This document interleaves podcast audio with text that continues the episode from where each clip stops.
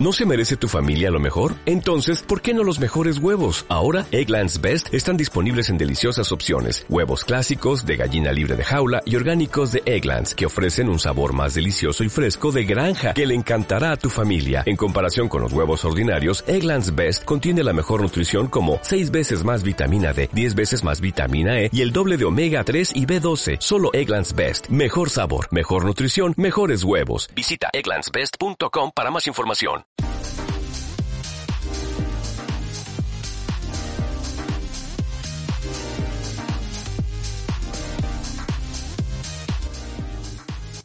Que Dios te bendiga en este día, te damos la bienvenida a la familia de la fe de Casa del Alfarero acá en Madariaga, en Alemi, México, donde generalmente nos reunimos, pero en este tiempo de pandemia y de cuarentena no nos podemos reunir. Así que cada uno de los de la familia de la fe nos estamos reuniendo en nuestros hogares solamente con nuestra familia para orar, para interceder de lunes a viernes a las 7 de la tarde.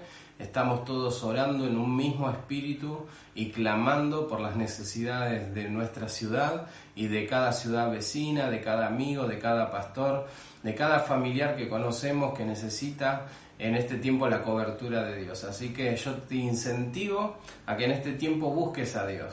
No es un tiempo para quedarse en casa solamente, sino que es un tiempo para quedarnos en casa y encontrarnos con Dios. Abrir las puertas de nuestra casa para que el Espíritu Santo pueda estar con cada uno de nosotros y abrir las puertas de nuestro corazón también, para que Él sea el primero en nuestras vidas y que podamos en este tiempo buscarlo con más denuedo y creer de que Él está con nosotros. Quiero que vayan buscando Juan en el capítulo 5, en el versículo 19. Juan capítulo 5, versículo 19, estamos en el mes de abril, mes de autoridad, donde entendemos que cada uno de nosotros como hijos de Dios necesitamos activar la autoridad en cada una de nuestras vidas para que nuestro espíritu pueda estar conectado con la presencia de Dios en este tiempo y podamos ver lo que Dios quiere hacer en nuestras vidas. Saludamos a todas las familias, les decimos que los extrañamos, a cada uno de nuestros amigos, a nuestros familiares que están lejos, también los bendecimos, bendecimos su vida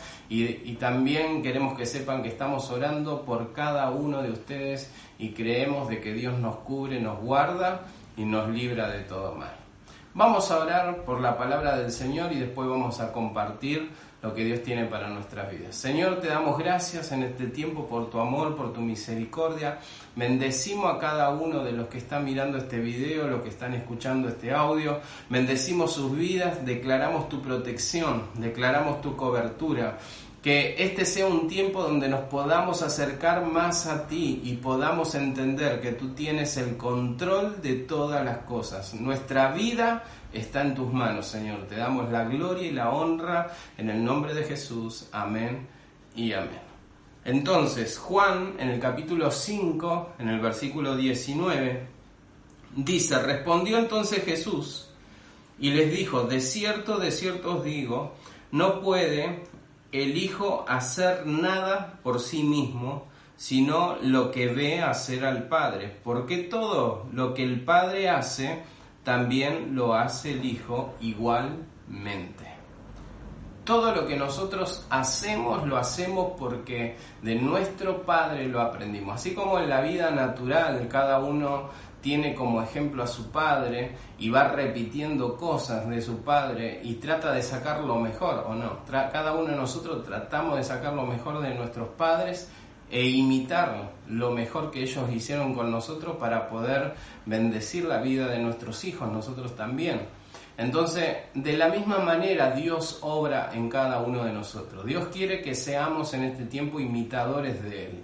Entonces, como imitadores de Dios y como seguidores de Dios, nosotros tenemos que saber que cada uno de nosotros tenemos autoridad. Ahora, esa autoridad se divide en cinco puntos que nosotros vamos a ver en este día. La autoridad tiene que ver con el dominio, con el imperio, con el poder, la potestad y el reino.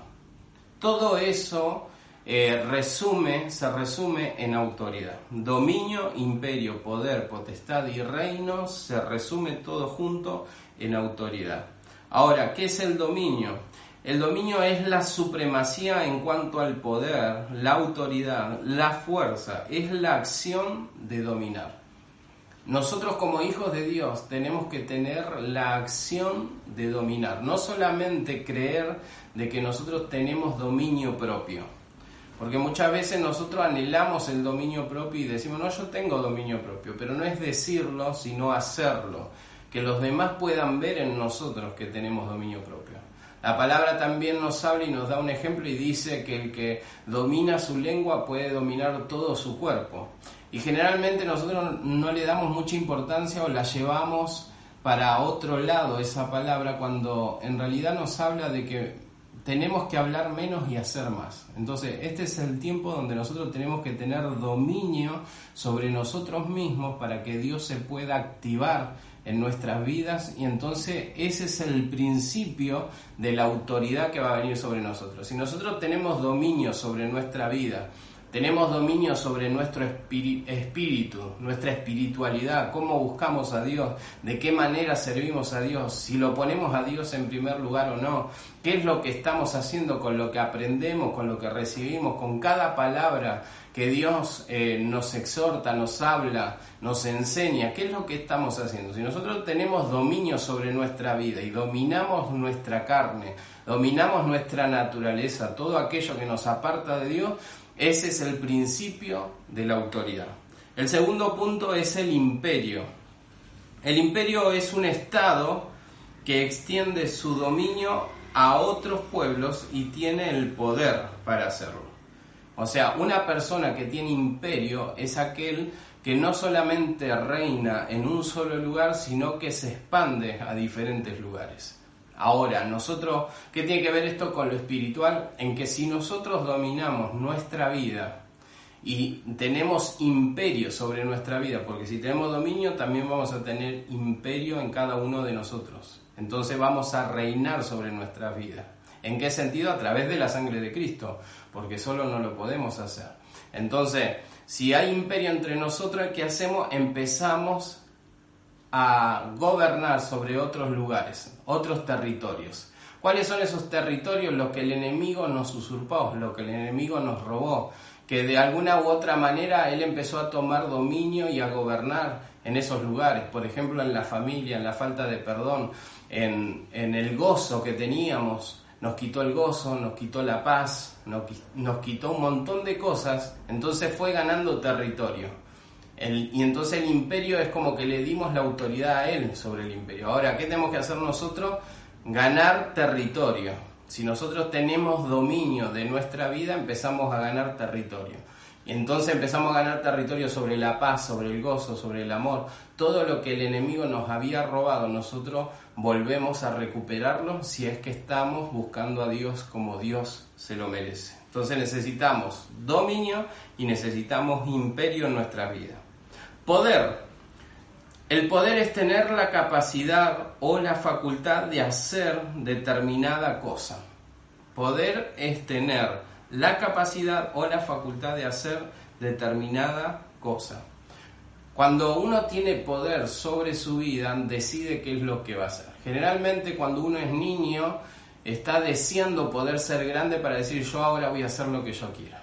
Entonces, ese es el poder que uno tiene, ¿no? Cuando uno deja eh, a sus padres y se va solo a vivir solo o se casa y se va con su familia, ya tiene otro tipo de poder, un poder que maneja sobre su vida, ya nadie lo maneja. Ahora, ese poder que nosotros en lo natural lo vemos en cada una de las vidas, en cada una de las familias, es el poder que tiene que estar sobre nosotros.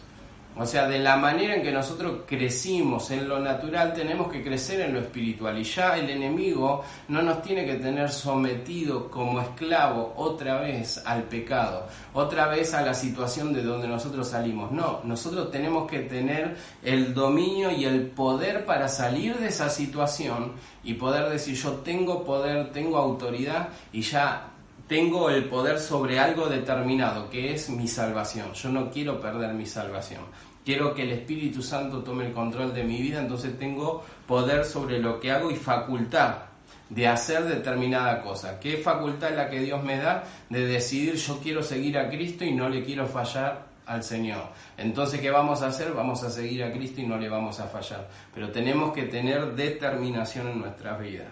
Potestad, era el otro punto, es el poder o autoridad que alguien tiene sobre una persona o cosa.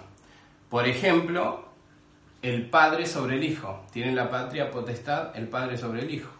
De esa manera hay potestad, o sea, es la autoridad que alguien tiene sobre otra persona. Ahora, esa potestad que alguien tiene sobre otra persona es la que tenemos que tener nosotros sobre el enemigo.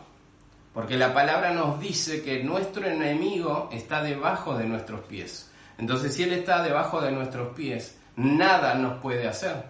El problema está en que nosotros le creemos a Él de que muchas veces Él nos puede dañar, puede acechar nuestras vidas, cuando en realidad la palabra nos dice que nuestro enemigo está debajo de nuestros pies. Entonces es tiempo de pararnos con dominio, con imperio, con poder y potestad y declarar que el enemigo ya no tiene autoridad sobre nosotros, sino que nosotros tenemos autoridad sobre él y él está debajo de nuestros pies. El otro punto era el reino. Reino es un territorio gobernado por un rey. En este caso nosotros lo vemos y lo traemos a, lo natural, lo vemos por ejemplo un intendente, un intendente que gobierna sobre la ciudad. En, el tiempo antiguo se hablaba de reyes y de reinos, entonces el territorio era gobernado por un rey. Entonces, de esa misma manera, nosotros como hijos de Dios, dice la palabra que Él nos hizo reyes y sacerdotes. O sea que nosotros si somos reyes tenemos que tener un reino. Ahora, ¿qué reino, ¿a qué reino pertenecemos? Si nosotros pertenecemos a Dios, estamos del lado del reino espiritual que tiene autoridad y que tiene la mayor autoridad. Recién decíamos que el enemigo está debajo de nuestros pies. Y si Él está debajo de nuestros pies, nosotros tenemos un territorio que gobernar. ¿Cuál es ese territorio que tenemos que gobernar? Hoy es tu casa, hoy es tu familia. Ninguno de los que están en tu casa, ninguno de los que están en tu familia pueden desviarse porque vos tenés el poder, la autoridad para declarar que tu casa y vos van a servir al Señor. Tenemos que activar la fe en este tiempo y tenemos que declarar que nuestra casa será salva, nuestra familia será salva. Tenemos que reinar como reyes y sacerdotes, porque así lo dijo el Señor, y tenemos que llevar el reino de los cielos a nuestros hogares. Esta es la oportunidad que Dios nos da de estar en nuestros hogares, disfrutando de la familia, pero a la vez enseñándole a nuestra familia que lo más importante es Dios. Si tenés la oportunidad en este tiempo de decirle a tu familia, lo más importante es Dios, no dejes de hacerlo, porque Dios es lo que quiere para nuestras vidas. Hubo una oportunidad en el libro de Daniel, un rey, y quiero que vayamos a Daniel en el capítulo 6, en el versículo 26. Dice la palabra de Dios, todo el capítulo 6 cuenta la historia de Daniel que estaba gobernando sobre la ciudad y habían otros gobernadores, pero esos gobernadores tenían autoridad también para decretar ciertas cosas y esos gobernadores empezaron a tener envidia de Daniel. No solamente tenían envidia, sino que querían hacerlo caer en algo a Daniel. Dice en, en el capítulo 6, versículo 3, dice, pero Daniel mismo era superior a estos sátrapas y gobernadores, porque había en él un espíritu superior y el rey pensó en ponerlo sobre todo el reino. Miren lo que había pensado el rey. O sea que sobre la vida de Daniel había favor de parte de Dios. Entonces, obviamente estos gobernantes tuvieron celo de él y quisieron hacer algo en contra de Daniel para que Daniel no gobernara sobre todo el reino y no llegara a gobernar. ¿Qué sucedió? Que automáticamente decretaron que el que no adorara y no orara y no levantara peticiones solamente al rey estaba en contra del rey. Entonces tenía que pagar por eso. Hicieron un decreto y ese decreto encontraron a Daniel orando en su habitación como lo hacía siempre, porque él siempre oraba al Señor. Y dice la palabra que él oraba tres veces al día. Abría las ventanas y oraba. Ahora, cuando él oraba y buscaba de Dios, estaba haciendo algo en contra de lo que se había establecido. ¿Pero por qué se había establecido eso? Para ir en contra de Daniel y poder bajarlo de esa situación. Entonces automáticamente como el rey en ese momento, el rey Darío, había firmado ese decreto, tuvo que acceder a que a Daniel lo enviaran al pozo de los leones. Cuando lo tiran al pozo de los leones, obviamente nosotros sabemos la historia, pero para aquel que no la sabe, fue librado del pozo de los leones y nada le sucedió. Ahora miren lo que dice el versículo 26. De parte mía es puesta esta orden, está hablando, está hablando el rey. De parte mía es puesta esta ordenanza, que en todo el dominio de mi reino todos teman y tiemblen ante la presencia del Dios de Daniel, porque Él es el Dios viviente y permanece por todos los siglos. Y su reino no será jamás destruido y su dominio perdurará hasta el fin. El rey no creía en Dios, pero el milagro que sucedió con Daniel hizo que el rey entendiera que Dios era el rey de reyes, señor de señores, y miren lo que dice, ¿no? Y su dominio permanece para siempre. Ahora, si esa persona pudo ver en Daniel algo diferente, pudo ver el milagro que Dios hizo en Daniel y pudo glorificar sin darse cuenta, glorificó el nombre de Dios. ¿Cuánto más nosotros que somos hijos de Dios no debemos glorificar y exaltar el nombre de Dios y dar testimonio de que Dios ha hecho cosas grandes con cada uno de nosotros?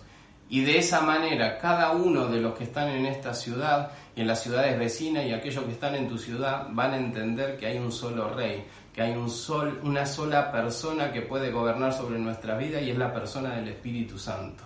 Dios tiene el poder, la autoridad, la unción, la gracia para hacer que cada uno de nosotros podamos ser representantes del Señor acá en la tierra y predicar con nuestros hechos. Daniel predicó con sus hechos y hizo y provocó que el rey pudiera alabar y adorar y exaltar el nombre de Dios y reconocer que Dios era el único Dios en todo el universo. Este es el tiempo nuestro, es el tiempo tuyo, es el tiempo de cada uno de nosotros para demostrar que nuestro Dios es el único en todo el universo y tenemos que declarar que es, Él es Rey de Reyes y Señor de Señores y está en cada uno de nosotros para bendecirnos, para derramar su gloria y su poder y necesitamos que su Espíritu Santo se glorifique en cada una de nuestras vidas. Dios te ama, Dios quiere bendecir tu vida y Dios quiere decirte que necesitas en este tiempo tener dominio, tener imperio, poder, potestad y reino en tu vida. Porque como nosotros somos hijos de Dios y somos imitadores de Dios, Dios tiene todo eso en su presencia, pero necesita que cada uno de nosotros lo tengamos y lo entendamos para qué? Para poder vencer las artimañas del enemigo. Y en Lucas, en el capítulo 10, en el versículo 19, Lucas capítulo 10, versículo 19. Miren lo que dice la palabra de Dios, una palabra muy poderosa para terminar. Y dice, He aquí os doy potestad de hollar serpientes y escorpiones y sobre toda fuerza del enemigo y nada os dañará. Nada te dañará. Dios nos da la autoridad en este tiempo y dice que Él nos da la potestad de hollar serpiente y escorpiones y sobre toda fuerza del enemigo y nada nos va a dañar. El enemigo puede tener autoridad hasta cierto punto, porque Dios nos da la potestad en este tiempo, lo dice su palabra, nos da la potestad sobre el enemigo y nada nos podrá hacer daño. Quédate tranquilo, confía en el Señor, nada puede hacerte daño. Este es el tiempo en que más nos tenemos que aferrar a Dios y creerle a Dios y vamos a ver que Él está con nosotros y que vamos a salir adelante.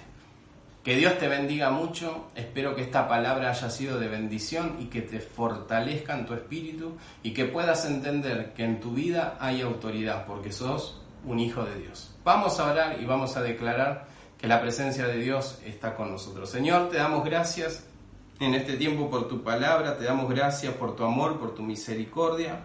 Te damos gracias por todo lo que has hecho y por todo lo que harás. Y te pedimos que en este tiempo venga sobre nuestras vidas el dominio, venga sobre nuestra vida el imperio, venga sobre nuestras vidas el poder, la potestad y el reino que viene del cielo, Señor, para nuestras vidas, para que podamos en este tiempo tener autoridad y levantarnos con autoridad y creer de que somos tus hijos y sabemos que a tus hijos les irá bien. Padre, como decía este último versículo, vamos a, declarar que sobre nuestra vida viene la potestad y, van a tener que huir de nuestra vida toda acechanza del enemigo, todo pleito que venga sobre las familias, toda falta de perdón, toda desunión que ha venido en los hogares. Padre, declaramos que retrocede en esta hora y declaramos tu paz y tu bendición sobre cada hogar, sobre cada familia.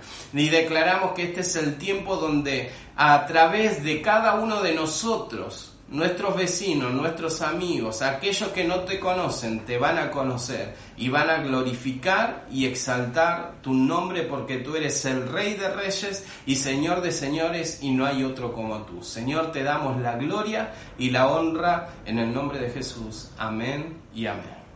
Que Dios te bendiga mucho. Bendecimos a nuestra familia de la fe y les decimos que los extrañamos y que queremos verlos pronto. Cuídense, estén en sus casas buscando del Señor. Este es el mejor tiempo para buscar del Señor. Que Dios los bendiga mucho. Bendiciones para todos.